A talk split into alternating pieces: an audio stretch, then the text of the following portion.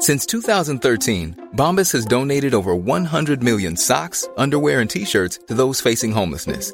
If we counted those on air, this ad would last over 1,157 days. But if we counted the time it takes to make a donation possible, it would take just a few clicks. Because every time you make a purchase, Bombas donates an item to someone who needs it. Go to bombas.com slash ACAST and use code ACAST for 20% off your first purchase. That's bombas.com slash ACAST, code ACAST. El primer tomo se publicó hace una década y el segundo cinco años después. Con esta edición del décimo aniversario, los dos tomos se publican en un solo libro. La novela también se construye con fotografías captados por Teseo Fournier, un vaso manchado de lápiz labial, ropa tirada en el suelo, el jabón de un hotel. El texto cuenta con un blog en el que puedes escuchar cuatro canciones escritas, compuestas, grabadas y cantadas especialmente para la novela. También hay videos que complementan la historia de él y ella y se encuentran también en la página de Facebook de Amores Adúlteros. Y me da muchísimo gusto recibir en los micrófonos del dedo en la llaga a Beatriz Rivas y Federico Treger, autores del libro Amores Adúlteros. Por eso se está haciendo ahorita una edición especial del décimo aniversario con prólogo de Federico Reyes Heroles y un epílogo que después les contaremos que es un, una travesura que hicimos Federico Treguet y yo. Entonces realmente este, se hicieron pues, como 21 reimpresiones y se sigue vendiendo mucho y por eso la editorial decidió hacer esta edición de aniversario que están los dos libros en el mismo tomo. O sea, ustedes hablan básicamente, bueno, una gran parte de los amores prohibidos. Pues sí, de los amores envueltos en esa, digamos, este papel de lo prohibido, de lo adúltero. Pero en realidad eh, lo que está en estas páginas es un amor asombrado, un amor intoxicado de química, de novedad, de escapismo, y de eso de eso viven estos dos personajes que son él y ella que no tienen nombre que no tienen una descripción física y que están abiertos a la interpretación de cada persona que los lea.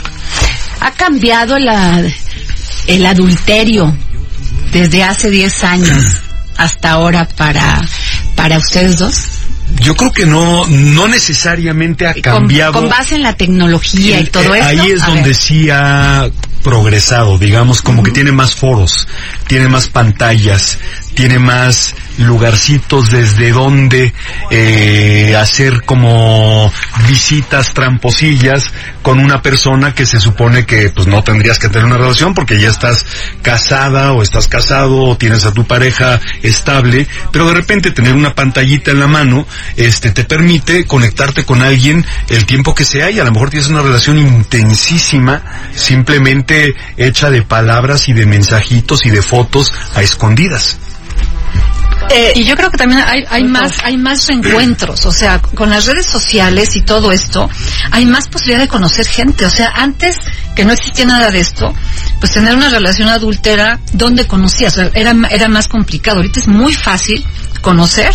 De hecho, hay muchas aplicaciones hasta para, para casados, este, aplicaciones así secretas. Y también hay muchos reencuentros, porque en este libro son él y ella que fueron novios y se reencuentran. Ahora es mucho más fácil reencontrarte con esos amores antiguos que se quedó este encendido algo por ahí y a la hora que te lo vuelves a encontrar dices, hijo, yo quiero, es una relación que no terminamos y que quiero, quiero regresar a ella. Entonces, gracias a la tecnología, yo creo que sí hay como más facilidad para, para tener un amor prohibido, aunque evidentemente han existido pues desde que el hombre es hombre. Pero esto, generalmente cuando hablas de adulterio, eh, hablas de emociones a veces confundidas, a, a emociones tóxicas que no se, que no se ubican en la realidad y en el contexto de una, de, pues lo que podríamos llamar amor, aunque el amor es muy subjetivo para unos y para otros. Pero, eh, ¿hace mejores parejas el ser, ese- el ser adúlteros? Híjoles, yo creo que no, yo, yo creo que es, un enamoramiento Momentáneo. Es, claro, es, es tóxico. Yo, yo creo que es como un precipicio. O sea, tú sabes que vas a dar un paso y te vas a caer. Y sin embargo, es tal eh, la química, las ganas de, vivir al límite, las ganas de volverte a sentir joven y deseado, que das ese paso. No creo que la, pareja sea mejor en el adulterio. De hecho, al revés, ¿no? Es, puede ser muy peligroso. Yo creo que simplemente esa química y esa, esa, pues esas ganas de sentir lo que ya no sientes con tu pareja de tantos años. Ahora, dicen, por ahí hay cifras interesantes, investigaciones, que muchas veces el adulterio ayuda a mejorar la relación de pareja con tu pareja formal. O sea, porque comparas lo que tienes en ese momento cuando ya pasa el idilio. Exacto. Empiezas a decir, híjole, pues con todo y todo mi pareja. Pero, pero estamos hablando básicamente no de un adulterio emocional, sino sexual. Sexual más que nada, sí. Más que nada químico, más que nada carnal, más que nada momentáneo. Y que después, conforme pasa el tiempo, pues ya vas conociendo un poco a la persona con la que estás cometiendo o haciendo esto, este, teniendo esta aventura, y a lo mejor no tiene nada que ver contigo. A lo mejor en realidad son personalidades que no combinan en absoluto, pero que durante la búsqueda, durante el escapismo, fueron cómplices.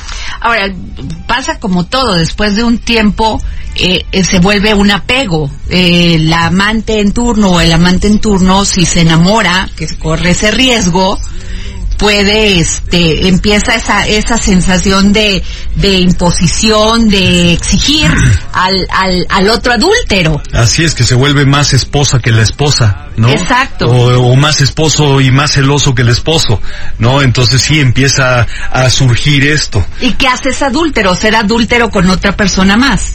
Pues, o Hasta que encuentre a la adúltera perfecta. exacto. O eso es una vivir puros puros principios de relaciones uno tras otro tras otro, ¿no? Y cada vez que se van poniendo eh, difíciles o que se van pareciendo a un matrimonio, por decirlo de una manera, salir escapando y tener otro y otro y otro y otro, o hay, muchos casos, y lo sabemos por muchas personas que han leído este libro, que nos han confesado y nos han contado una cantidad de cosas en redes y en persona en las presentaciones, pues hay quienes sí, de repente toman la, la, decisión de empezar una vida nueva con alguien más porque sí congeniaron, porque sí eran mejor pareja que con su pareja original, o quienes, como dice Beatriz, tocaron fondo y dijeron, ¿sabes qué? Este, nos sirvió para entrar en crisis y que se nos quitara un poco lo aburrido, los rutinarios, y ya superada esta crisis, ahora somos mejores, este, cónyuges, ¿no? Beatriz. No, yo, creo que ahorita que dices la adúltera perfecta, es que yo creo que parte de, de, eso del adulterio es que es que no es perfecto, es pura búsqueda. Y eso es eso es lo que da el encanto, que estás sintiendo las cosas pues como cuando tienes 22 años o 19 y te enamoras por primera vez, eso es lo que yo creo que, que, que empuja al adulterio. Lo que quisimos hacer también en este libro es no poner la culpa en los cónyuges, o sea, él y ella son adúlteros porque se enamoran, por eso. entonces ya pero, más allá. pero no, pero no porque los esposos sean mala onda, o sea, no tienen queja, tienen buenos matrimonios, están contentos con su vida, digo, con un matrimonio normal, con sus subidas y bajadas, pero realmente se enamoran, y se enamoran como locos. Entonces, porque es muy fácil echar la culpa también al otro, decir, no, bueno, pues es que yo me enamoré de otro porque mi marido no me pela o porque mi mujer me controla. En este caso no, en este caso son dos personajes que están contentos con su vida, que tienen buenos matrimonios y sin embargo se ven y no pueden evitar dar ese paso. Este tema del adulterio pues siempre es un poco, es criticado en una sociedad conservadora regida por una iglesia católica, ¿no? Porque pues rompes el séptimo mandamiento. Eh, eh, ¿Qué te han dicho? ¿Qué has tenido, han tenido críticas, este, pues, o, crees que antes el adulterio no se daba porque sí le tenía cierto miedo al, al, al, al pecado y al castigo de Dios? Yo creo que, perdón, siempre, siempre se ha dado el adulterio y lo que pasa es que somos una sociedad profundamente hipócrita. Cuando empezamos a escribir este libro y investigar, y la gente se acercaba con nosotros, te das cuenta que es muchísimo, hay muchísimos adúlteros. O sea, hay mucha gente que ahora mismo nos escucha y que saben que han sido adúlteros o que están siendo o que les encantaría atreverse. Pero no lo hablamos. Y, y de repente nos enteramos que alguien le pone los cuernos al otro y lo criticamos cuando nosotros tal vez tres días antes estuvimos en un motel con nuestro amante. O sea, creo que los mexicanos en general nos cuesta trabajo vernos al espejo y enfrentar nuestros defectos o, lo que hacemos. O sea, somos profundamente racistas, clasistas y adúlteros, no solo los mexicanos, todos los seres humanos, pero no nos gusta hablar de esto, ¿no? Entonces son temas tabú y eh, e, efectivamente pues también la religión nos nos este supuestamente nos cuarta pero ¿no? pero pero quién sabe ¿eh? yo creo que mucha gente muy religiosa también también son adúlteros y la pregunta ustedes creen que hay más adúltera, adúlteras mujeres o adúlteros hombres? Mira, nosotros eh, hace 10 años eh, llegó a nuestras manos una investigación muy cuidadosa de en cada estado de la República qué tanto existía la infidelidad. Se hizo una investigación de verdad bien hecha, ¿no? Y resultó que en porcentajes casi siempre ganaba la mujer. Y ahora tengo entendido que sigue siendo lo mismo. Sí, está, más o menos son 55% y más bajo el de los hombres. Exactamente, entonces, ¿por qué? No estoy seguro, pero así, así lo marcan las tendencias, ¿no? Eh, Beatriz, eh, ¿tú crees como mujer que, que, bueno, antes se le daba, se era más permitido el adulterio en los hombres? Creo que sigue siendo, ¿eh? Sí, o sea, y además mejor visto. un hombre adúltero le aplauden, wow, sí, macho, macho, sí. No, hombre, qué maravilla. Puede tener 20. Anda con muchas viejas, porque además así se habla, ¿no? Y una mujer adúltera nos condenan. Entonces, nos bueno, nos apedreaban. Exacto, bueno, en muchos países nos mataban. Las siguen apedreando hasta hasta matarlas. Entonces yo creo que, que sí, a los hombres tienen más permitido, más permitido y hasta se les admira. Y a las mujeres se nos condena, eso es horrible, o sea, es otra cosa más de la desventaja en la que vivimos las mujeres. ¿Y este crecimiento del adulterio por parte de las mujeres crees que tiene que ver, Federico, con este, con este empoderamiento de las mujeres? Puede que de sí. Definir más su sexualidad, lo que quieren, lo que desean. Yo creo que sí, y también en gran parte eh, la que no se sienten escuchadas o no se sienten por sus parejas tomadas en cuenta, realmente escuchadas, realmente apreciadas. Y tiene mucho que ver quizás en muchos casos con la autoestima, con buscar algo que no tienes en casa, que no necesariamente es sexual y que a veces también es como de intimidad, pero la intimidad no solamente es, es genital o de piel, también la intimidad es de hablar, de escucharse, de mirarse y a veces por ahí empiezan este, pues las nuevas aventuras, ¿no? Porque alguien me supo escuchar, igual a los hombres, yo soy un hombre muy femenino, tengo un lado femenino bastante desarrollado y a veces como que, fíjate, cuando escribimos el libro, muy chistoso, me pasó que yo escribí algunas cosas de la personaje ella, ¿no? Con, con, eh, con cierto sentido femenino que Beatriz de repente también se pasaba a la parte él, que también ella tiene una parte masculina desarrolladilla, y, y bueno, resultó ser un poco más femenino el personaje él, escrito por ambos, porque los dos le metimos tinta a cada personaje, pero resultó ser un poquito más sensible, más codependiente, más celoso, más que ella. Ella resultó ser como más segura de lo que estaba haciendo y un poco más firme en sus creencias. Beatriz, ¿crees que las mujeres estamos empezando a ser adúlteras antes lo éramos por lo emocional, por esta ausencia de cariño, de, de atención de parte de nuestra pareja. Pero ¿crees que somos más adúlteras ya no solamente por lo emocional, sino por lo sexual? Sí, yo creo que sí. Yo escucho cada vez más mujeres que deciden tener un amante solo por el sexo.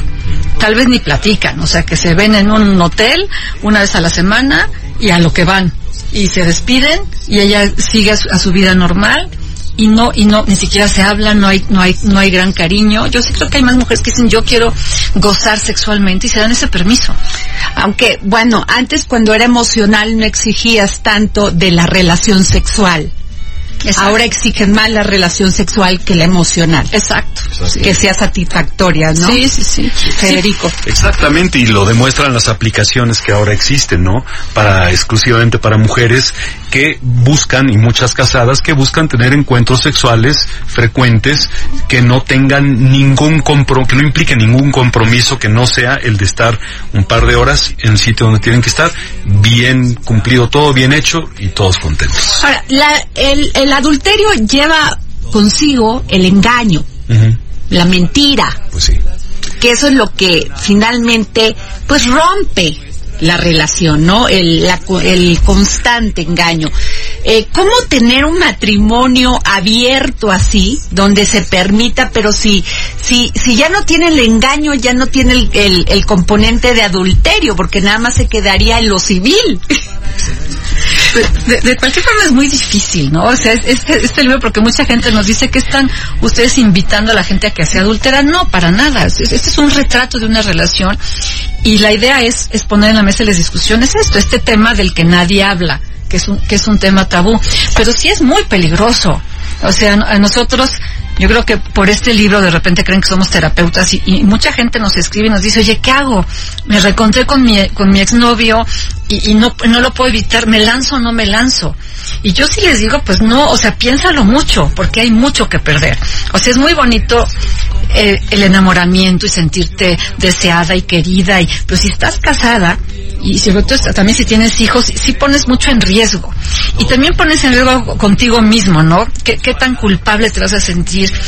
¿Cómo va a actuar todo esto? Porque finalmente, claro que es un engaño dentro de ti. Ahora, te, decir, vamos a tener un matrimonio abierto que cada quien haga lo que quiera, también es peligroso. O sea, no sé, no sé si hay muchas parejas que puedan manejar, que saben perfecto, mira es que mi marido está con su amante, pues tampoco es tan fácil. Y además puede pasar que el marido o la, o la mujer pues también se enamoren.